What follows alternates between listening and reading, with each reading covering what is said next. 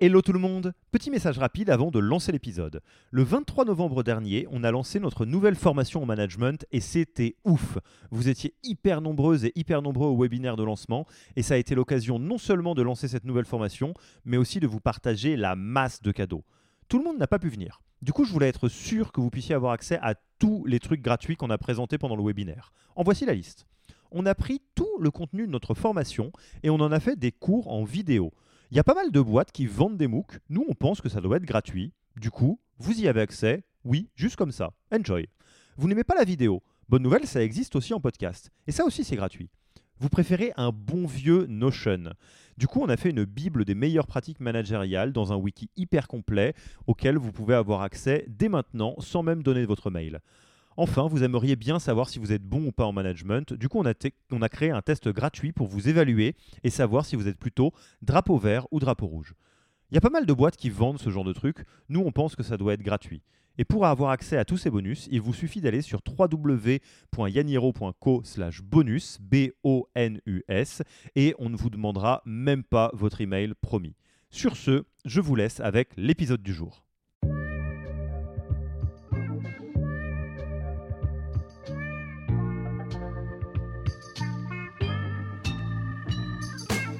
Bonjour et bienvenue dans le podcast du Human Factor.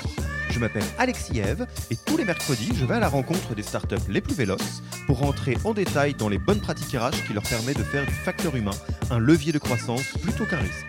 Euh, on est tous suffisamment assez fous pour s'être rassemblés alors que c'est une période ultra incertaine dans le projet. Le Human Factor, ce n'est pas qu'un buzzword. C'est aussi le nom de notre premier livre les clés de l'alignement entre associés, d'une organisation adaptée ou encore de la bonne relation à son travail, The Human Factor, c'est 100 pages de retour terrain des plus belles startups et de bonnes pratiques actionnables.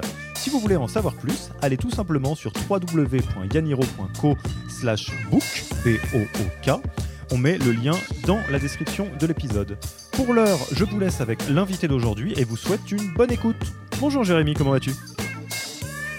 Très bien, Bonjour Alexis. bah écoute, Jérémy, un grand merci euh, d'avoir accepté notre invitation sur le podcast du Human Factor de Yaniro. Euh, tu aurais pu faire partie euh, des fières boîtes qui étaient dans notre hors-série Wilco, parce que je pense qu'on s'est connus d'assez loin via Wilco. Mais là, alors je ne sais pas si c'est une chance ou une malchance, ça, ça, sera toi de me dire. tu es dans la série, tu n'es pas en hors-série parce que donc Jérémy de Libéo on va avoir un épisode euh, direct sur un sujet euh, qui est assez intéressant et euh, franchement, je suis très content de, pouvoir enregistrer avec toi aujourd'hui, toujours à distance. Hein. là, on n'a malheureusement pas la possibilité de se voir en vrai, mais je pense que ça va être très chouette quand même. Je suis ravi aussi. Et effectivement, on avait pu faire un super atelier avec vous, et je suis content de, continuer un peu les échanges, d'une façon complètement différente. Carrément. C'est le, euh, un peu le côté, le Yanni Hero Extended Universe de temps en temps, j'ai l'impression. Euh, écoute, Jérémy, tu sais que euh, je ne me risque plus à, pitcher les startups à la place des invités parce que je respecte l'évolution hebdomadaire des pitchs. Donc là, en, 2021, à l'heure où on se parle, comment on pitch Libéo? Bah, Libéo, je pense que le pitch reste relativement le même. C'est l'IBO, c'est le spécialiste du paiement entre entreprises. Ce qu'on va euh, apporter comme solution euh, aux, TPE et PME, c'est une facilitation de la façon dont elles vont gérer et payer leurs factures. Euh, une entreprise, quand elle a une activité, elle va recevoir des factures qu'elle va devoir régler, mais avant de les régler, il y a plusieurs étapes, dont de la centralisation, il ne faut pas les perdre, il faut pouvoir les classer, il faut pouvoir les saisir, et avant de les payer, il va falloir les contrôler par les personnes qui sont responsables d'une certaine partie de la société, par son associé. Enfin, plus on grossit, plus il y a de ce genre d'enjeux.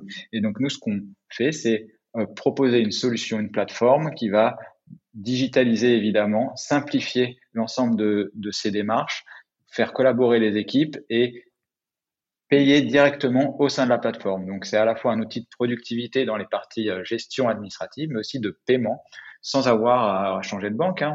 On, se connecte aux banques de nos utilisateurs et, euh, et, on propose cette solution à tout le monde. Top. Je suis sûr que mon associée Elisabeth, qui, euh, entre autres choses, pilote la partie activité facturation euh, euh, dans Yaniro, me demandera de dire pourquoi on n'est pas encore chez Libéo. Mais ça, ça, ça ne saurait tarder, il n'y a pas de raison. Parfait. Sinon, c'est moi qui te demande. J'imagine, tu as raison. Et alors, bon, vous le savez, dans cet épisode, on a tantôt des, des profils DRH, tantôt des profils fondateurs. Donc, toi, tu es de la famille des cofondateurs, tu es dans, dans les cofondateurs de Libéo. À l'heure actuelle où on se parle, vous êtes combien et c'est quoi la projection euh, pour euh, fin d'année? Parce que ça va avoir un petit rapport avec ce dont on va parler aujourd'hui. Euh, on est aujourd'hui 50. on, quand on s'est parlé pour organiser ce podcast il y a quelques semaines, on était 40-42. Et c'est juste pour te dire qu'on est dans cette phase où on a beaucoup de recrutement en cours.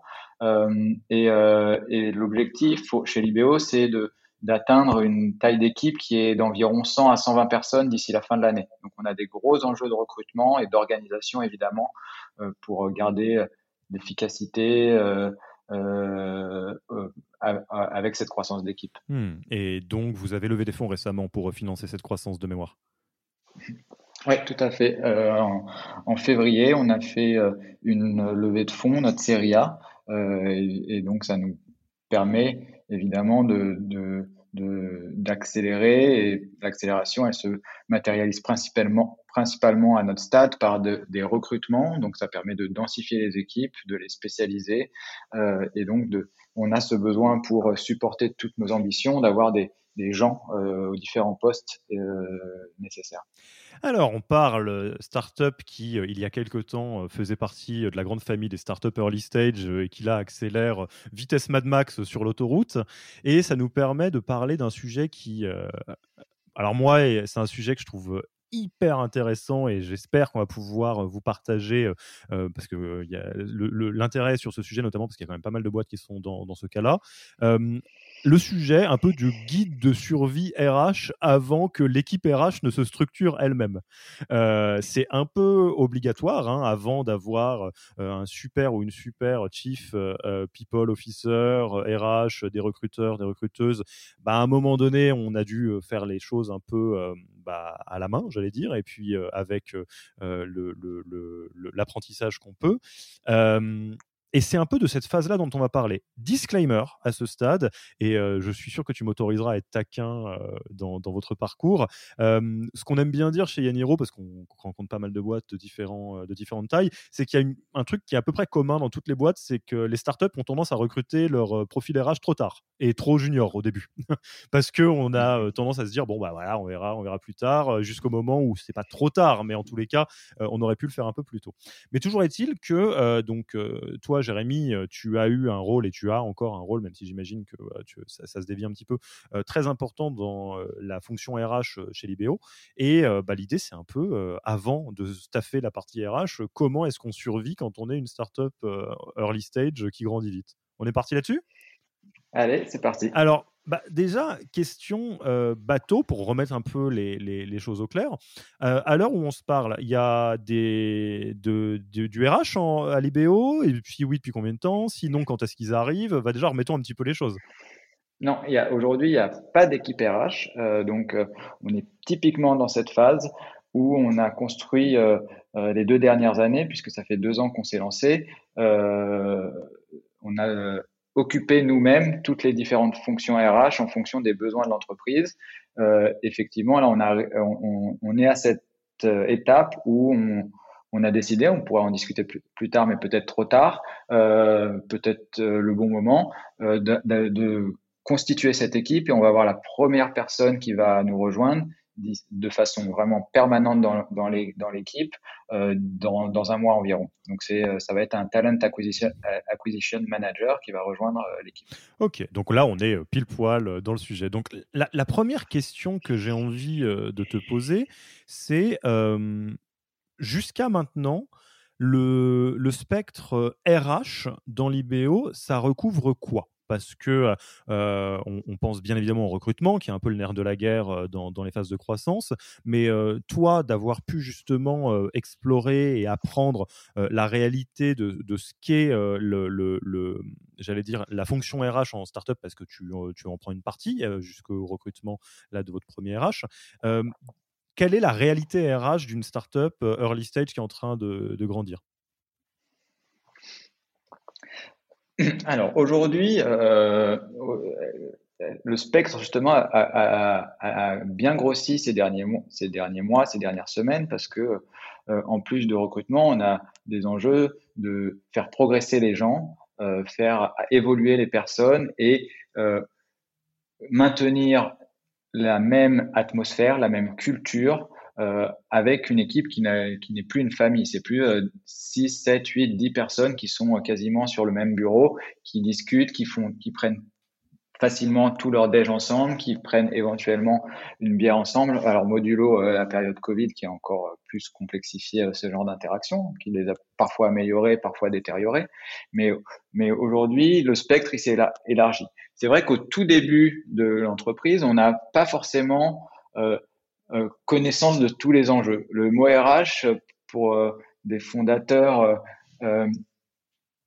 early comme on l'était, on va souvent le résumer à la fonction vraiment très administrative.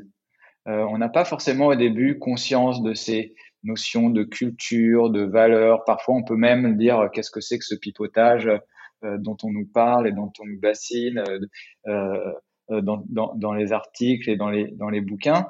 Mais c'est vrai qu'au début, on a l'impression que le RH, c'est faire de la fiche de paye, gérer des problématiques avec l'URSSAF, avec la médecine du travail.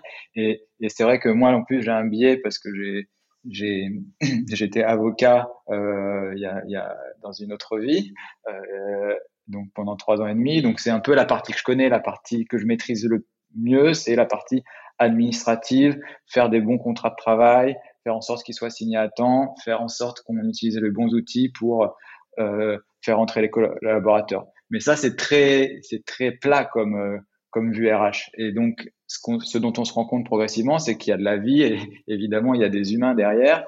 Et euh, il faut savoir, les premières problématiques qu'on va se poser, c'est évidemment le recrutement, comme tu l'as dit.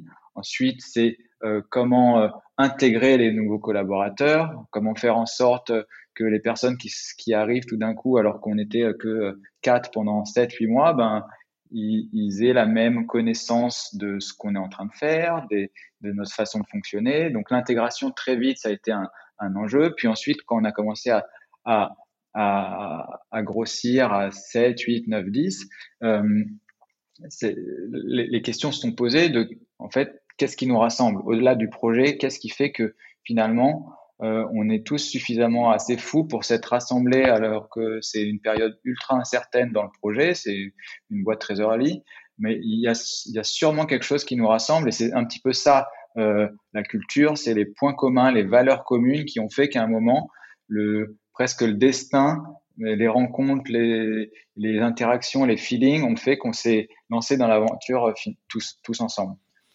donc en fait, ce qui est, c'est, rigolo parce que euh, le socle, tu disais très plat et où toi, en plus, coup de bol, tu étais outillé pour ça, c'est du juridico-légal. C'est quelque part, on, mm. le range dans la même case que euh, euh, bon, bah, il faut faire les statuts, le pacte d'associés et donc des contrats de travail, plus ou moins. et ça, quelque part, tu, l'as pris à bras le corps. et après, progressivement, tu as vu les enjeux de bon, bah, du coup, comment on recrute, comment on onboard, comment on développe les, les talents, un peu de développement RH et euh, surtout euh, comment on, consolide une culture. Euh, donc moi, si tu le veux bien, avec la réalité de, ce que tu as fait, de la manière dont tu t'y es pris et des, réussites et des fails que tu as pu avoir sur le chemin, justement, le, sujet, c'est un peu guide de survie RH, comment on gère le sujet RH en early stage. Donc moi, je serais assez curieux de voir point par point comment tu t'y es pris pour euh, bah, concrètement essayer de, prendre euh, le sujet en main, euh, étant entendu que c'est évidemment, à part sur la partie juridique, pas ton background de base. Donc il a fallu apprendre en quatrième vitesse sur chaque sujet. Donc si on, prend le premier, peut-être celui qui vient le plus naturellement, le, le recrutement, sans même parler de ce que tu as fait ou de ce comment vous y êtes pris, toi, comment tu as abordé la question? Comment tu t'es dit, bon, alors maintenant, l'IBO, c'est bien, on était 4, 5, 6, mais on voit que la mayonnaise prend, donc le recrutement, ça devient euh, quelque chose qu'on doit faire de manière un petit peu plus industrielle. Euh, à partir de ce moment-là, comment tu fais pour te dire, euh, allez, on va essayer de step up notre, notre game sur le recrutement? Mmh. Avant même d'être 6-7, je vais même parler des, des, tout premiers recrutements d'ailleurs.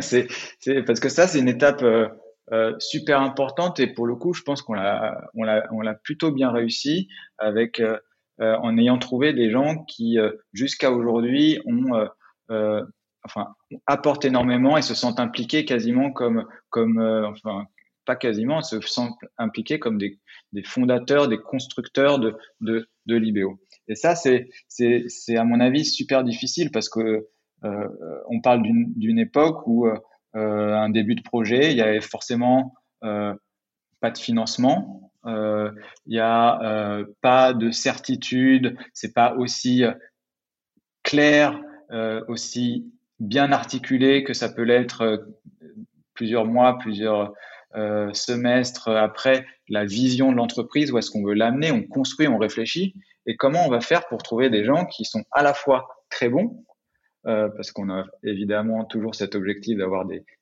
super talents, et euh, à la fois capable de se dire plutôt que aller dans une boîte avec beaucoup plus de sécurité, une startup plus plus late stage ou une boîte plus traditionnelle, je vais rejoindre ce projet de, de, trois personnes euh, qui, qui, savent à peine expliquer leur projet et qui euh, qui peuvent pas me payer quoi. Donc ça c'est ça c'est ça c'est assez, assez marrant. Euh, je trouvais comme étape et, et évidemment donc les moyens étaient limités et, et, et, le premier réflexe à mon avis à avoir c'était de capitaliser sur le réseau, euh, le réseau que qu'on a pu construire. Nous, on, bah, avait tous avec mes associés globalement plus de dix ans d'expérience. Donc ça peut être, ça peut être parmi nos anciens emplois, parmi nos, anciennes écoles.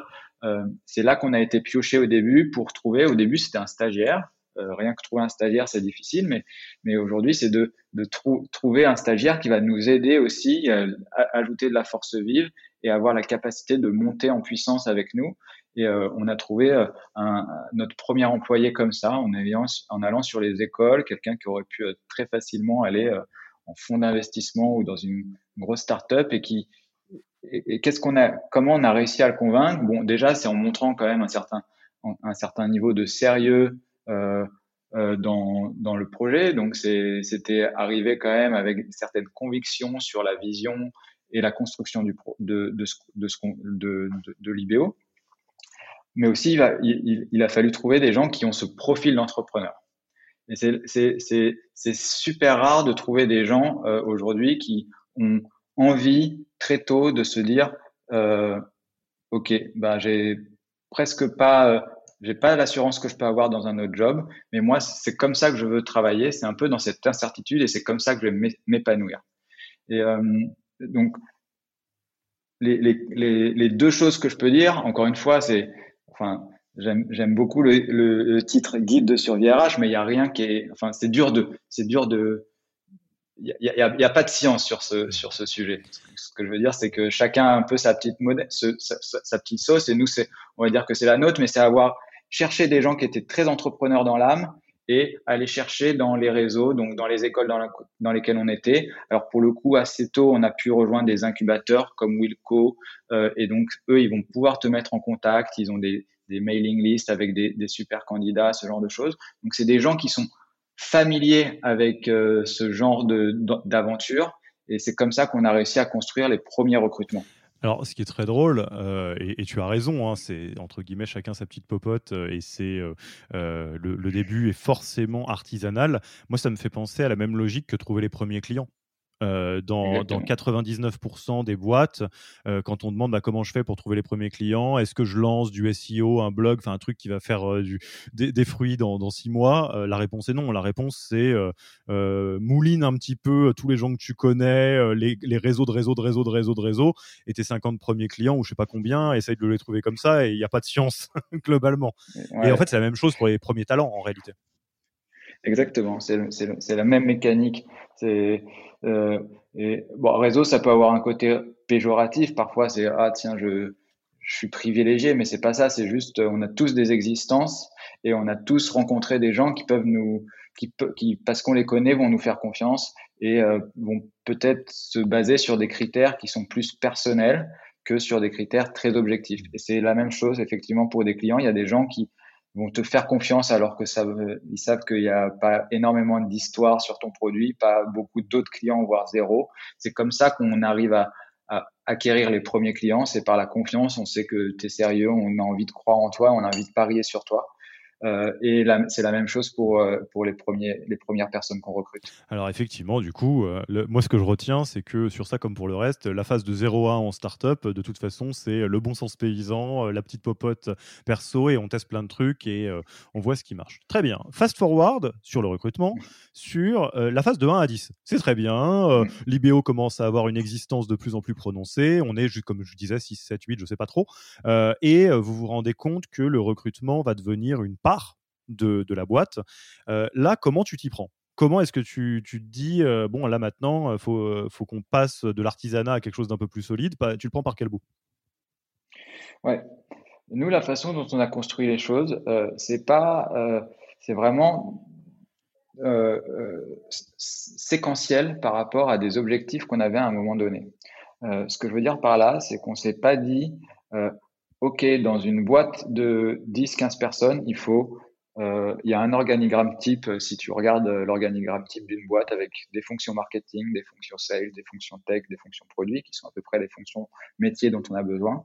Mais on s'est dit, à cette étape de la boîte, où est-ce qu'on a besoin de mettre le plus de focus? Ça a permis de concentrer toutes les énergies au moment où, il y en avait peu et où, à un moment où la dispersion, elle peut être fatale, sur certains recrutements clés pendant 3, 4, 5 mois.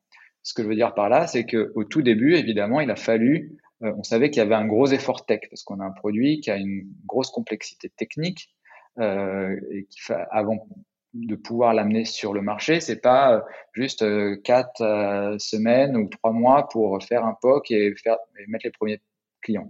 On fait du paiement, il y a des infrastructures de paiement à réaliser, donc il y avait plusieurs mois de développement. Donc on s'est dit, avant même de réfléchir à staffer des équipes marketing, des équipes sales, euh, concentrons-nous sur euh, les fonctions euh, de développement et de produits. Et donc cette séquence, elle nous a permis systématiquement de, rendre efficace et efficient nous nos efforts en tant que fondateurs sur les recrutements. Ensuite, de façon très pratique, donc c'était les équipes tech au début, on a essayé de, déjà de discuter avec euh, d'autres fondateurs pour savoir quelles étaient les techniques euh, euh, qui étaient utilisées, les outils qui étaient utilisés, les meilleurs canaux. et donc, on a commencé à utiliser des canaux de recrutement spécifiques sur la tech, des cabinets spécifiques sur la tech, parce que évidemment, quand tu quand tu n'as même pas d'existence externe ou quasiment pas, peut-être une page LinkedIn à l'époque, les gens ils vont pas venir vers toi. Donc il a fallu aller chasser pour aller chercher justement toujours ces candidats qui ont envie de rentrer dans un projet entrepreneurial euh, par euh, ces canaux dont on nous a parlé. Voilà, c'est principalement des gens qu'on connaissait, qui avaient monté des boîtes un peu plus grosses, et c'est comme ça qu'on a récupéré les premiers tips de recrutement. Et ça, on l'a fait systématiquement. Euh, ensuite, parce qu'on s'est dit, ok, le produit est bientôt prêt, il va falloir améliorer la marque, la reconstruire, réfléchir aux canaux de distribution. On a construit l'équipe marketing. Ensuite, on a lancé le produit. À un moment, on avait besoin de vendre. On a lancé une équipe sales. Ensuite, on avait des clients. On a fait euh, une équipe euh, customer success. Et, évidemment, à chaque étape, l'avantage, c'est que tu as appris beaucoup de la façon dont, dont tu fais les recrutements. Euh, au début, euh, euh tu es un peu à la one again. OK, je fais un entretien, je, le prends au téléphone. Est-ce que est-ce que j'ai des questions template, etc. Non, au début, c'est vraiment euh, un premier entretien, un deuxième entretien. Euh, on ne sait pas faire, mais on, on, juge beaucoup au feeling et progressivement, on voit des choses qui marchent et on se dit bon, ok, là, on commence à en avoir plus. On a vu que ça, ça avait marché euh, pendant notre première phase. Pendant la deuxième phase, on va essayer d'améliorer les choses. Donc, on va faire des, des questionnaires. On va faire une page où il y a des questions qu'on a l'habitude de poser. On sent que ça va donner de la fluidité euh, à, l'échange et ça va permettre, si c'est plus si c'est pas systématiquement moi qui fais euh, l'entretien, moi ou X, on a toujours un peu le même template. Ça permet d'avoir quand même les mêmes grilles de jugement. Et progressivement, euh, à chaque fois dans chacune de ces étapes, on essaye d'améliorer quelque chose de façon incrémentale. Essayer de vouloir tout faire parfaitement J'interromps l'épisode une petite seconde pour vous rappeler que si vous voulez avoir accès à tous les bonus gratuits qui accompagnent notre nouvelle formation management, il vous suffit d'aller sur www.yaniro.co slash bonus.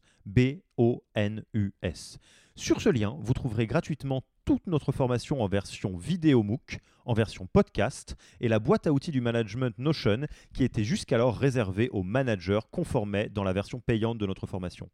Oui, on n'aime pas trop vendre des secrets. On préfère vous les offrir et parier que vous bosserez avec nous si vous avez envie de les implémenter plus vite. Sur ce, retour à l'épisode. Au début, euh, c'est bien, mais on n'est pas non plus des consultants. Et je pense que quand tu es au début dans une startup, tu peux pas te dire euh, euh, je, veux le meilleur process possible avec toutes les guidelines qui sont mis dans tous les meilleurs bouquins, avec une scorecard. Euh, déjà, on ne sait pas, tu vois. Euh, on, apprend sur le tas. Donc, faut faire progressivement et de façon euh, et, améliorer, toujours itérer sur la meilleure façon de, de faire progresser ton process.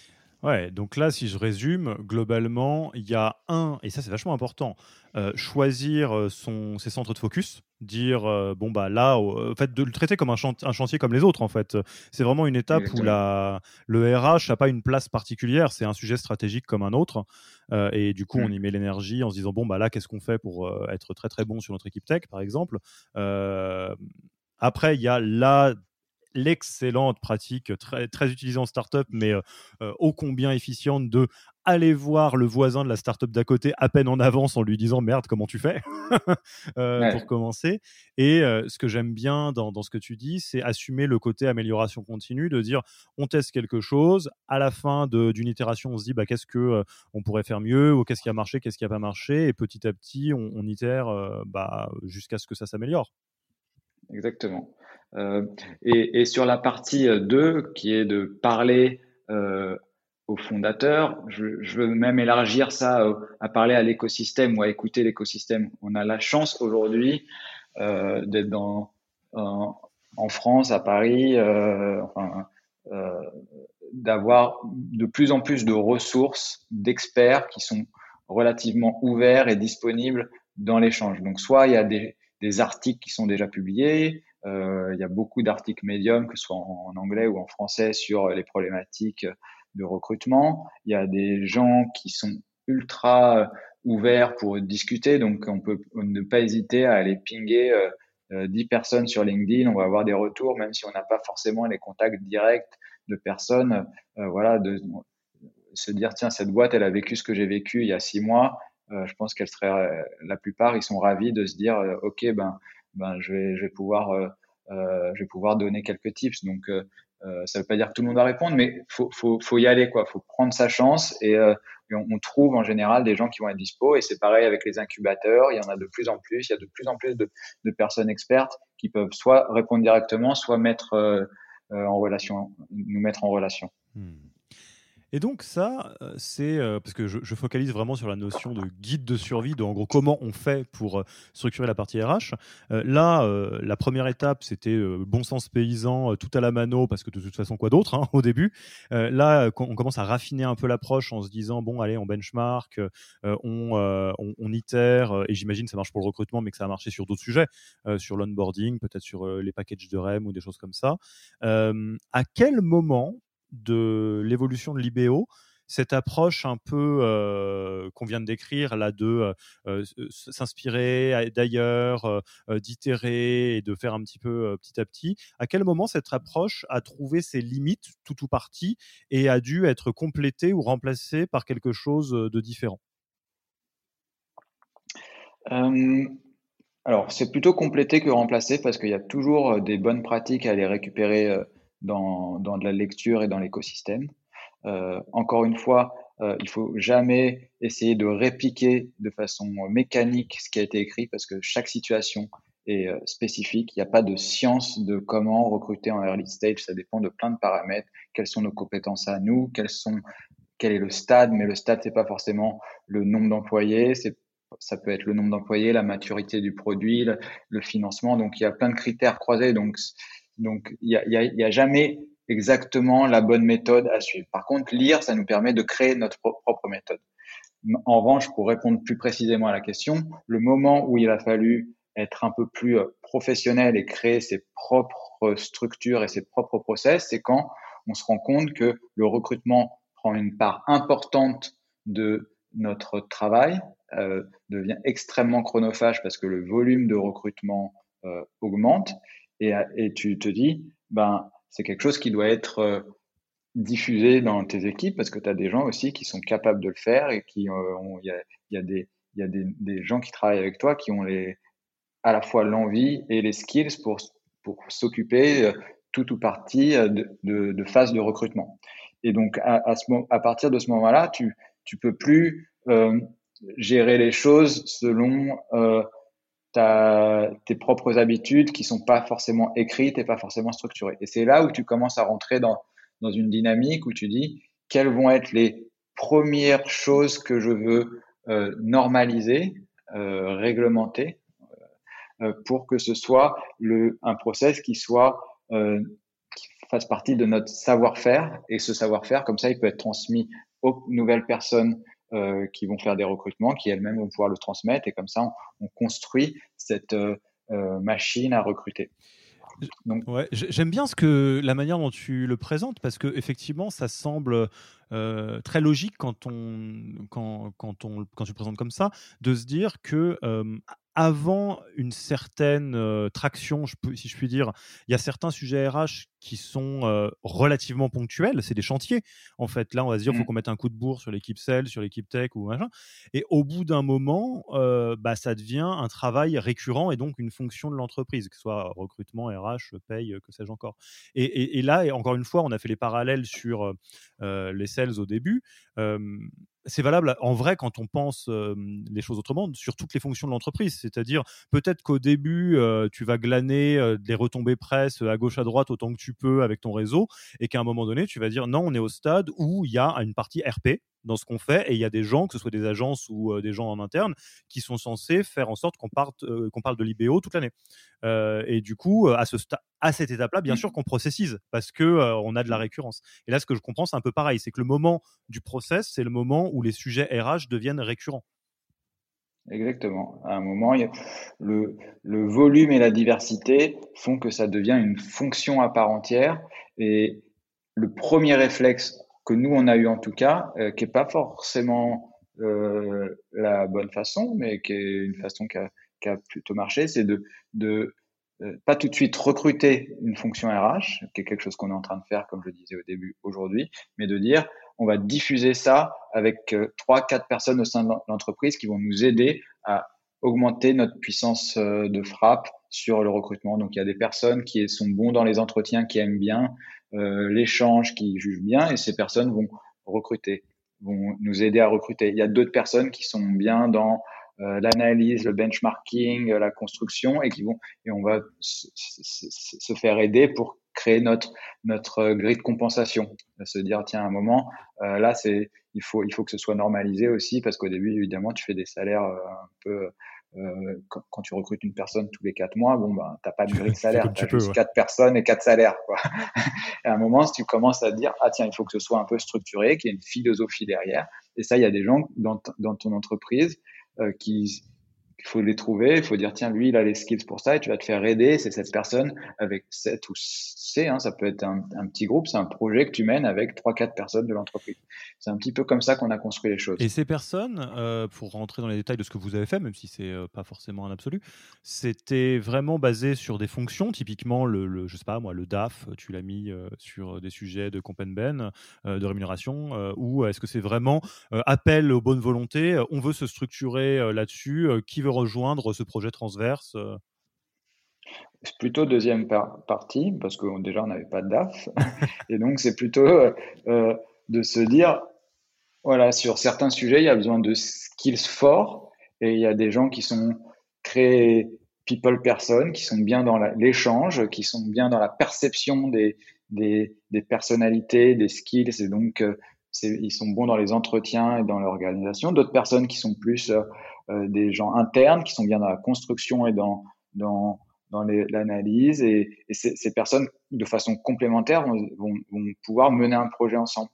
Donc, euh, en fonction des skills, on va se dire, tiens, ces personnes vont être bien pour mener les process de recrutement. L'autre, c'est quelqu'un qui, qui en général fait, ses recherches ultra détaillées et aime bien cruncher des Excel. Donc, c'est plus logique qu'il soit sur la partie compensation.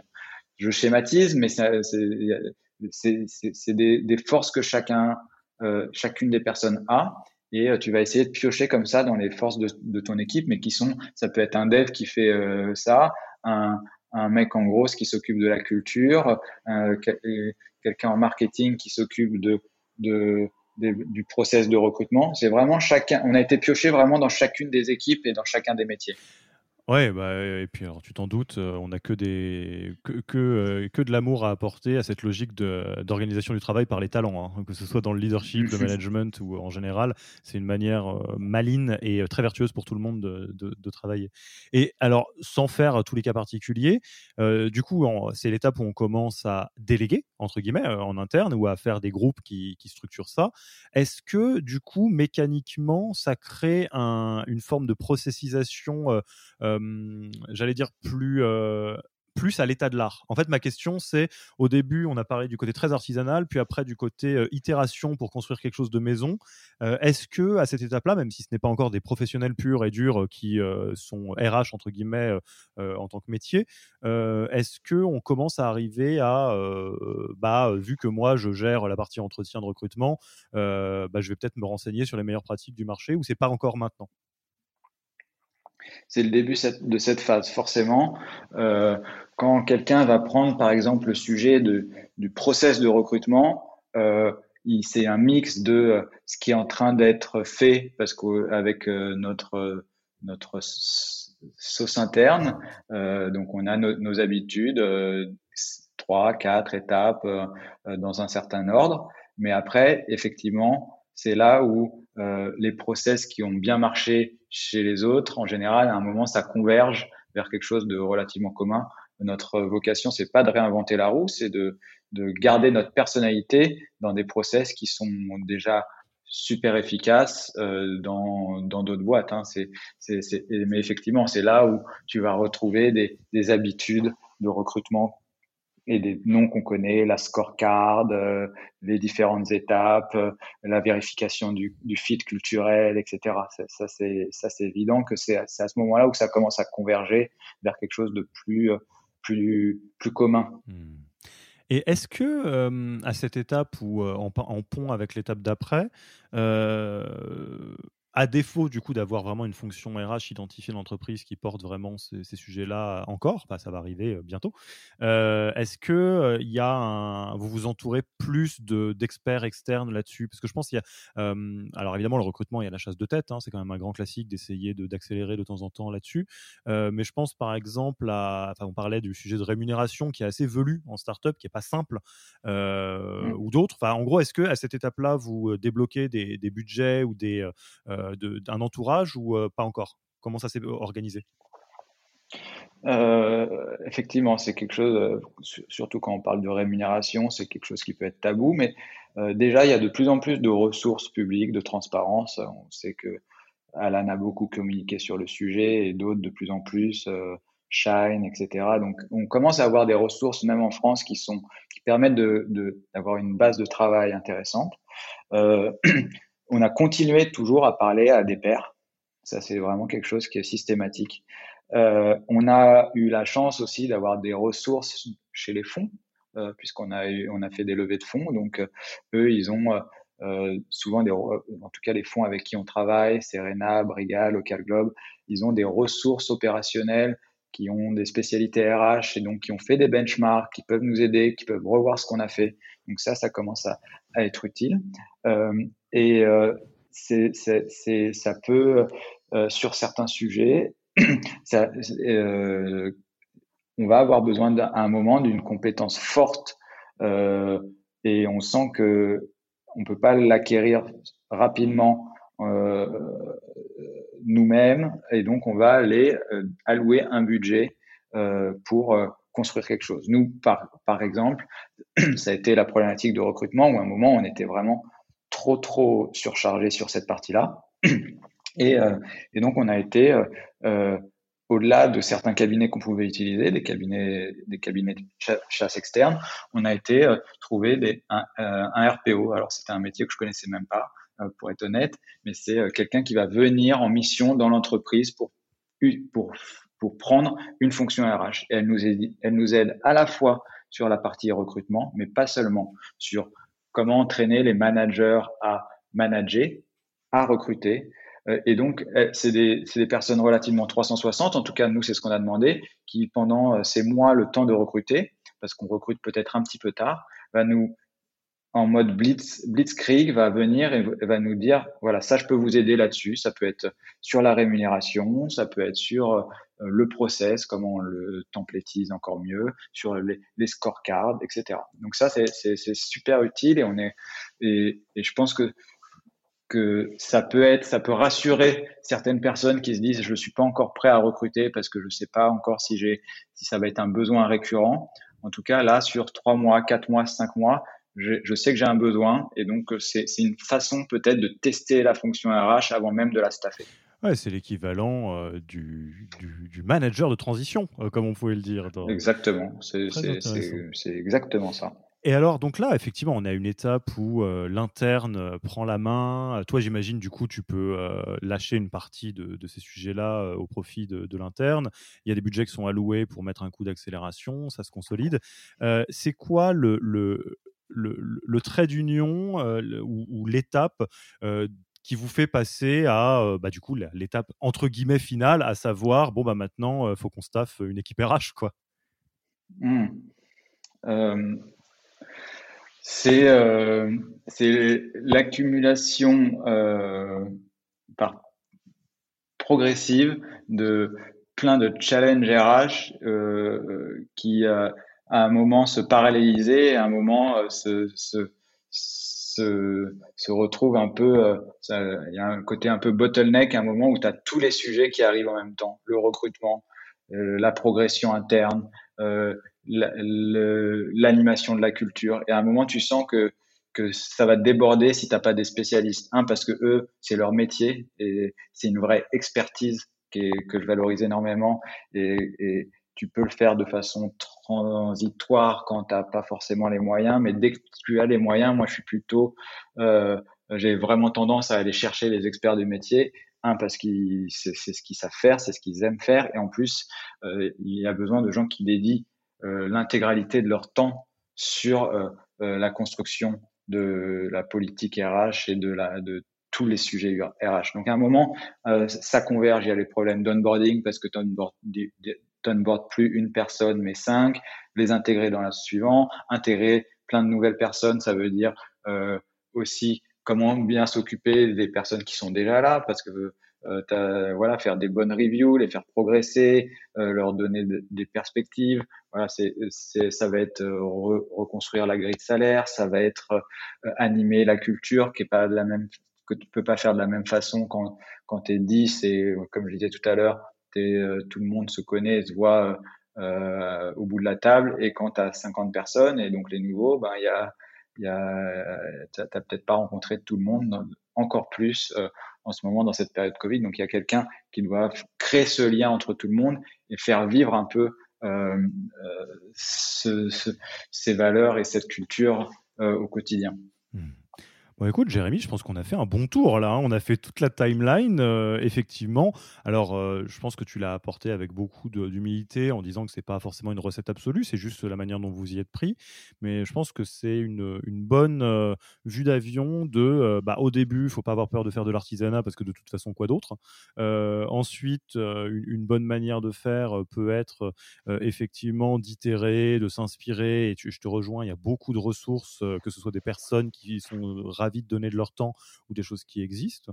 Euh, puis, euh, de ne pas hésiter à impliquer des, collaborateurs, collaboratrices qui sont hyper motivés euh, pour encore professionnaliser et processiser des choses tout en se reposant sur de l'externe s'il y a besoin de mettre un coup d'accélérateur. Et enfin, bah, à la fin du fin, c'est une fonction dans l'entreprise. Donc, recruter pour bah, processiser tout ça, comme on processiserait le marketing, la tech, que sais-je encore. Ça, a l'air plein de bon sens, hein, dit comme ça, là, en vue d'avion. bah, j'espère que ça, c'est du bon sens et pas des banalités et qu'on aura essayé de, de, de, donner quelques bons tips euh, aux personnes qui nous écoutent. Ouais, et je vais, je vais euh, m'autoriser à partager quelque chose parce que j'ai fait euh, mon petit coup de canne dans les côtes au début en disant que les startups ont tendance à recruter toujours trop tard leur RH. En tout cas, nous, c'est ce qu'on observe. Hein. Puis, alors, on n'a pas d'incentive là-dessus. Enfin, J'ai envie de te dire, mmh. on, on c'est pas notre métier, les RH. pour autant, ce que je soupçonne euh, dans ce que tu me dis là, avec la, vue de euh, d'avion que tu me que tu partages, c'est que euh, il peut être tentant de d'étirer la période où c'est l'interne qui gère avec des, des, externes compétents qu'on budgète, de la faire durer un chouille trop longtemps. Et je pense que c'est peut-être mmh. là où ça peut frotter. Je sais pas ce que tu en penses, la vue mmh. comme ça. Non, je suis d'accord. Je suis d'accord. nous, si évidemment euh, tu refais les choses de zéro, je pense qu'on aurait anticipé un petit peu plus euh, euh, cette, ce recrutement. je pense qu'il ne faut pas trop hésiter souvent quand tu commences à avoir les premières convictions et les premiers, les premiers besoins ou, qui, qui s'accumulent, se dire ça y est, c'est le moment parce que en réalité, c'est jamais ponctuel ces, ces missions-là et c'est énormément de valeur pour l'entreprise. Donc, vaut mieux le faire deux, trois mois trop tôt plutôt que deux, trois mois trop tard parce que tu perds toi-même énormément de temps. Bon, bah écoute, je te propose qu'on passe tranquillement à la fin de l'interview. Première question, si euh, quelqu'un qui nous écoute a envie d'engager la discussion avec toi sur ce sujet, sur un autre, où est-ce qu'on te retrouve? Euh, bah, Tout simplement sur LinkedIn. Euh, voilà, euh, Jérémy Atuil et, est ravi de pouvoir échanger avec les personnes. Alors, on a parlé aussi de, de la vertu de l'apprentissage, de se former, des ressources qui existent sur ces sujets ou sur d'autres. Est-ce que toi, tu as des ressources que tu recommanderais aux auditeurs sur les sujets RH au sens large ou people au sens large qui, toi, te, te plaisent particulièrement? Mmh, Ouais, je, il y, a, il, y a, euh, il y, en a beaucoup et, on a parlé déjà des, super choses qui ont été faites par Alan, euh, le livre de Samuel Elian euh, sur le sujet et, les ressources qui, qui, sont partagées sur les, leur blog. Mais je pense, à, je pense notamment à, quelque chose euh, qui, un livre qui s'appelle Bliss Scaling euh, de Ray Hoffman, qui a aussi un podcast que j'aime beaucoup. Pourquoi? Parce que il il met l'accent que la réussite d'une boîte qui grossit. Alors, on pourra débattre sur, euh, lui, il parle beaucoup d'hypercroissance, mais ça s'applique même dans des boîtes qui ont des croissances plus saines. Il, met souvent l'accent sur le fait que les entreprises vont souvent penser à scaler leurs revenus et leur nombre de clients et, qui, et oublient que le nerf de la réussite, c'est scaler les opérations et l'organisation. Et donc, il, va dans ce livre et dans les différents podcasts, ça dépendra des thèmes de podcast, il va souvent mettre l'accent sur les problématiques RH et les, les différentes euh, phases qu'on va rencontrer et comment ça transforme complètement euh, la vie des différentes personnes qui sont au sein de l'entreprise. C'est pas la même chose d'être cinq. Il parle notamment de cette notion de, au début, tu es une famille, ensuite tu es une tribu, ensuite tu es, euh, un village, une nation, etc. Donc il, met des mots assez intéressants et, il y a beaucoup de conseils pratiques qui sont, je trouve, très utiles. Top. Alors, tu connais notre, notre tradition euh, également euh, de, passage de micro. Euh, c'est qui, à qui est-ce que tu aimerais passer le micro pour un prochain épisode du podcast? Donc, sous-entendu, des RH ou des fondateurs de startups qui t'impressionnent beaucoup et que tu adorerais écouter au micro du podcast Yaniro du Human Factor? Ben, je vais, je vais en citer deux. Je triche un petit peu, euh, mais euh, pour me, pour me pour euh, me justifier, les deux ont le même prénom, c'est deux Nicolas. Et donc, je vais citer deux, Nicolas Hernandez, le fondateur de 360 Learning, qui, qui est une boîte qui a énormément réfléchi et, sur la, la culture d'entreprise avec une approche très singulière et, et très forte qui, je pense, contribue au fort succès de, de, de la boîte 360 Learning. Ils ont un concept qui s'appelle Convexity qu'on trouve euh, qui est super intéressant et inspirant et je trouve que ça pourrait être euh, intéressant pour les auditeurs. Donc, c'est la première personne que je cite. Et l'autre Nicolas, c'est Nicolas Merlot, le fondateur d'une boîte beaucoup plus jeune. Euh, je, pense qu'ils n'ont même pas encore leurs premiers employés. C'est une boîte qui s'appelle TIL, T-E-A-L-E, et qui est une plateforme qui va aider les collaborateurs euh, des entreprises dans la santé mentale. Donc, c'est l'accompagnement avec différents piliers que sont la mesurer sa santé mentale et se faire accompagner soit par des experts, des coachs, soit par des cours euh, collectifs. Et donc, je trouve que c'est une super boîte et c'est les deux personnes que je serais ravi, moi, personnellement, d'entendre. Bon, bah, euh, Nicolas et Nicolas, euh, préparez-vous. On va vous contacter pour de futurs épisodes. Écoute, Jérémy, c'était vraiment un plaisir de pouvoir parler de ce sujet bah, qui touche plein de boîtes. les boîtes qui. parce que les, les fonctions RH, en tout cas les ressources humaines, la partie people, bah, dans les boîtes, il y a des gens. donc, à un moment donné, c'est obligatoire. Et puis, effectivement, il y a toute une phase avant de pouvoir recruter. Écoute, euh, je pense qu'il ne me reste plus qu'à te dire un grand merci pour ton temps. À très vite. Et, merci Alexis. Et à la prochaine. À bientôt. Salut. Merci d'avoir écouté cet épisode. S'il vous a plu et que vous ne voulez rater aucun nouvel épisode, abonnez-vous à la newsletter en allant sur le site www.yaniro.co. Et à mercredi prochain pour le prochain épisode. Merci d'avoir écouté cet épisode. Petit rappel, si ce n'est pas encore fait, pour accéder à notre formation au management dans sa version gratuite, il vous suffit d'aller sur www.yaniro.co slash bonus, B-O-N-U-S. Vous y trouverez gratuitement toute notre formation en version vidéo MOOC, podcast et la boîte à outils des meilleures pratiques du management dans un Notion récapitulatif. Et on ne vous demandera même pas votre email, c'est promis. Profitez bien de cette formation gratuite et à mercredi pour un prochain épisode.